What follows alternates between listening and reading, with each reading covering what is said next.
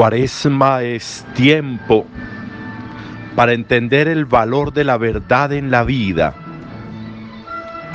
La verdad salva.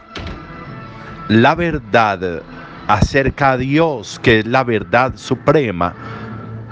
Jesús es el rostro de la verdad. Contrario a la verdad es la mentira. Y por eso Jesús se debatía muchísimo con los fariseos, porque no había en ellos verdad. La verdad ilumina, la verdad trasciende, la verdad eleva, la mentira arruina, destruye, daña, resta vida. La verdad debe ser una opción esencial, una construcción permanente en nuestra existencia. Porque solo desde la verdad podemos catapultarnos para elevarnos a Dios.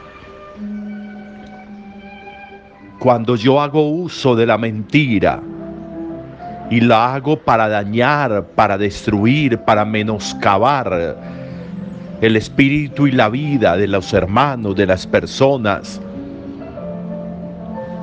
Cavamos en la mentira nuestra propia condenación. No somos jueces de nadie. No condenamos a nadie porque no está ni siquiera en nuestras competencias, en nuestras facultades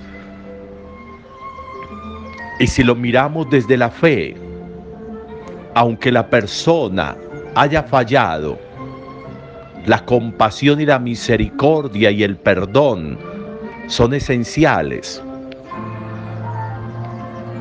Cuando miramos los dos textos de hoy, con justificación incluida, porque los dos jueces ancianos bajo la excusa de querer estar con Susana y no poder hacerlo porque Susana los rehuye, estos hombres inventan una calumnia contra Susana y como son jueces, les creen. Pero aparece Daniel y libera a Susana de esa mentira, de esa calumnia que iba a condenar la muerte a morir lapidada por la ley de Moisés. Y lo mismo sucede en el texto del Evangelio.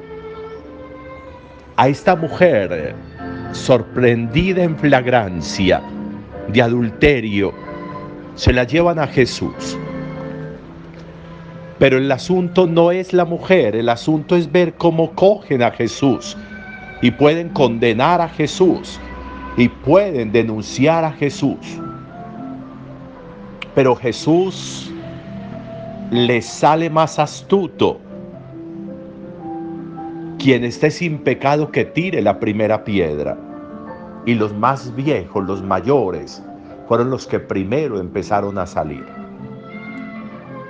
Mujer, nadie te condena, nadie Señor, pues tampoco yo. Vete y en adelante no peques más justificar mentiras, justificar hablar por hablar. Y muchas veces incluso con el argumento de que yo sí hablo de esta persona, sí hablé de esta persona, pero lo que dije es una verdad.